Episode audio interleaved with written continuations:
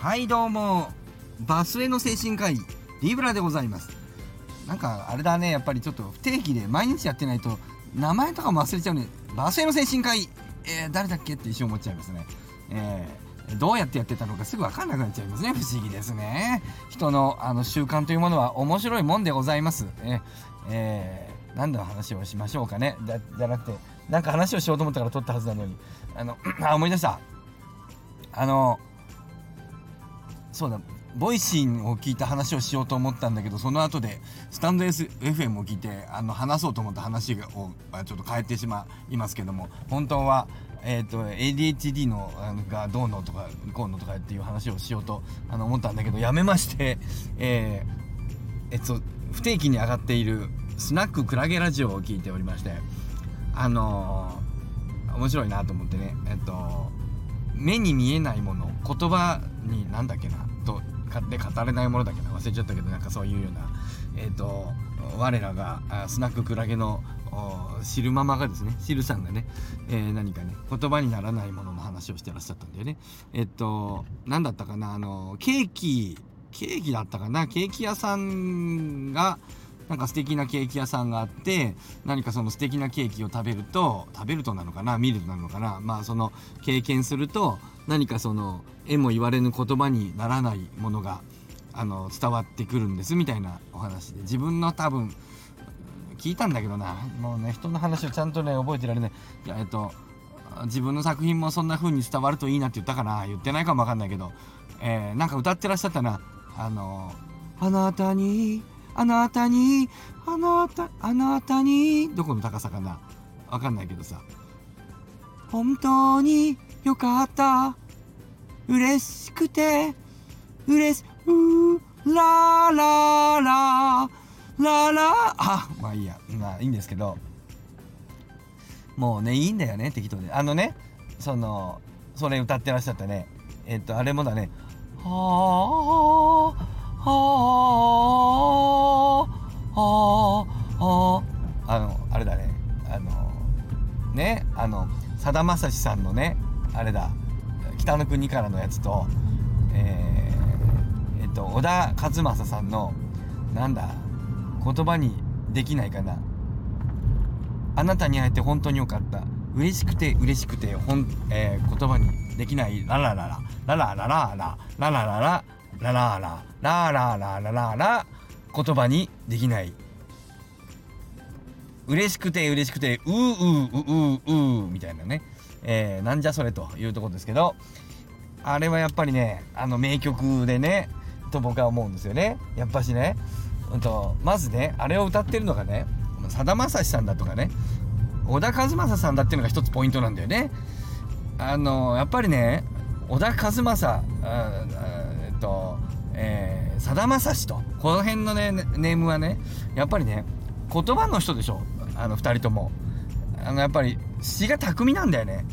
えっと言葉が巧みなんだよね。歌手なんだけどさあのミュージシャンなんだけどさあの言葉の人たちなんだよ。やっぱ言葉が鮮やかなんだよね。めちゃくちゃ言語化力があるんだよね。言語脳がねあの優れてるわけですよ。左脳が優れてるんだよ。なんね。えー、言語力が鋭いわけよ。言葉にする力がすごい人たちが自分はあんなに言葉できるんだよ。僕はこんなに言葉にできるというわけだね。そのすごい言葉にできる人が言葉にできないぐらい嬉しいんだというそのメッセージ。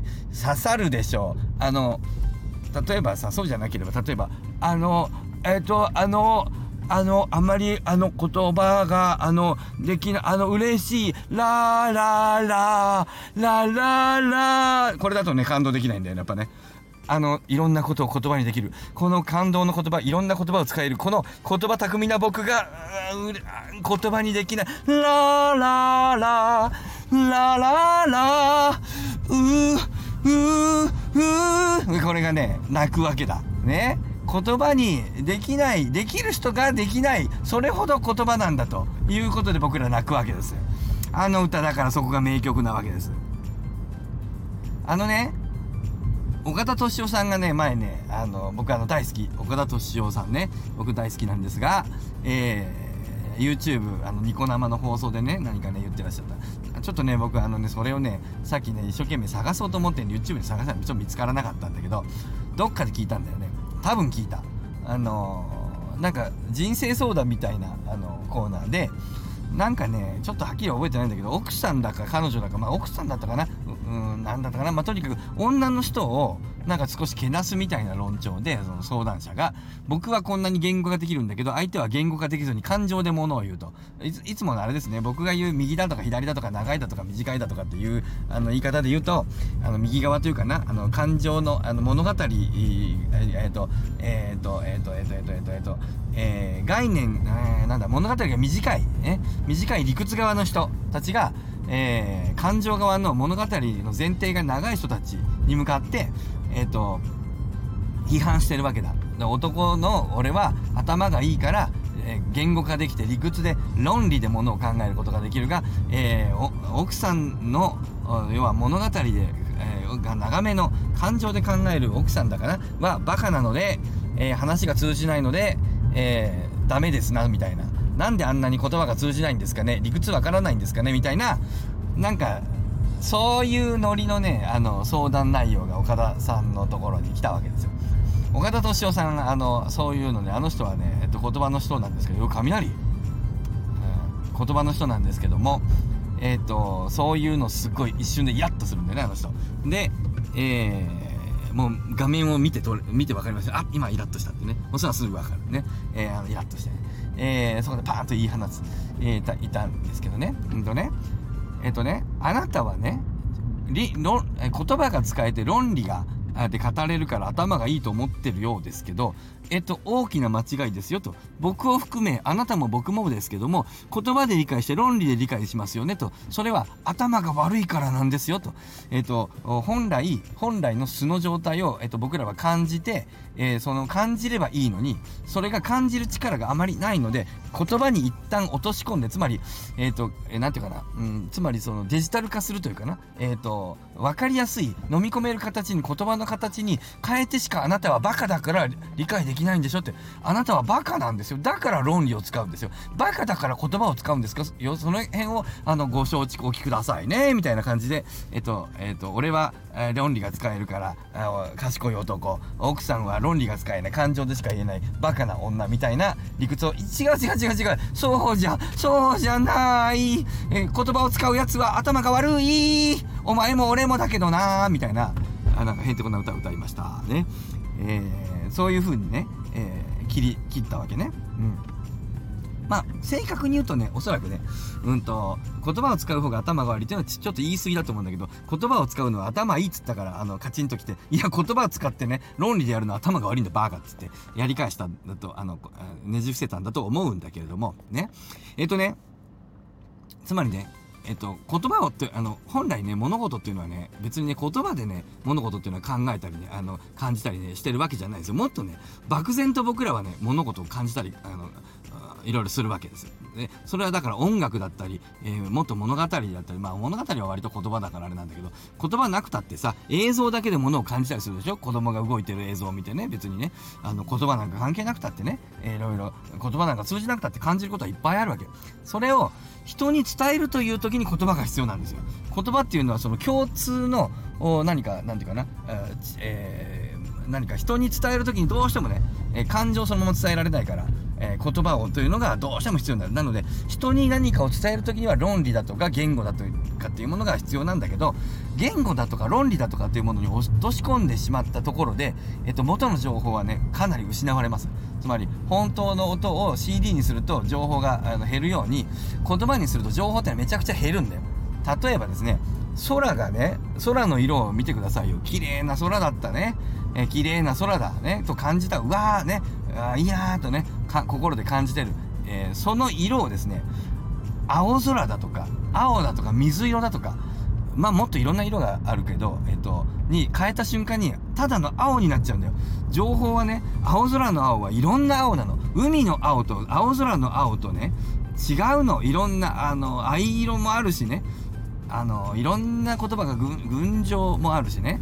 あのいろんな青があるんですよ。ねそれはねもうね無限のコントラストが無限のグラデーションなの。コントラストじゃない。無限のグラデーションで無限の色があるの。ところがね色のあのっていうものにはねあのの名前というのとか表現にはあの限界があるでしょ。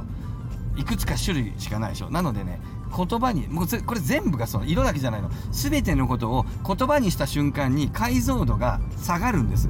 言葉にするっていうのはそういうものなの。だけど僕らは人に言葉を使あの人に伝えるためにあるいは自分の記憶に残すためにあるいは自分が何か思考それを何か考えるためにどうしたってある程度言葉にしなければならない場面があるわけ。これは仕方がない。脳の限界僕らの脳があのあんまり賢くないのとそういったことでやっぱり言葉にあの落とし込むわけ。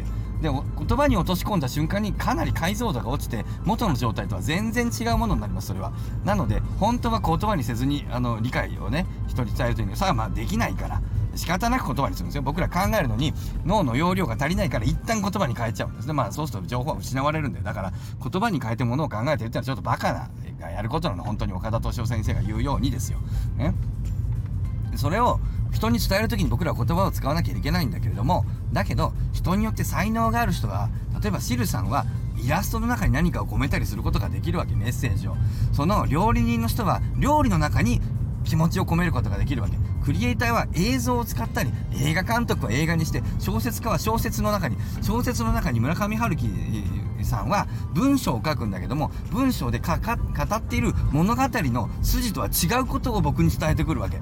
えっと太宰治は、えっと、人間失格という物語を書くことによって人間失格の物語の中のストーリーとは関係ない僕の心にものすごく思春期の時の複雑な恥ずかしさみたいな気持ちをぐーっとこう苦しくなるようなあの気持ちをえあの邪気させるわけそれは文章の物語ではないわけあの物語で僕らは感じてるわけじゃないなんかその文章のあのあのなんておお精通しちゃってるっていうねことでね、えそういうね、まあ、シルさんは絵なんでしょうね。えー、まあ人によっては歌の人もあるだろうし、え歌手の人もあるだろうし歌のメロディーの人も絵もなんかいろいろある。いろいろある。ね。僕なんかはそういう才能がやはりない。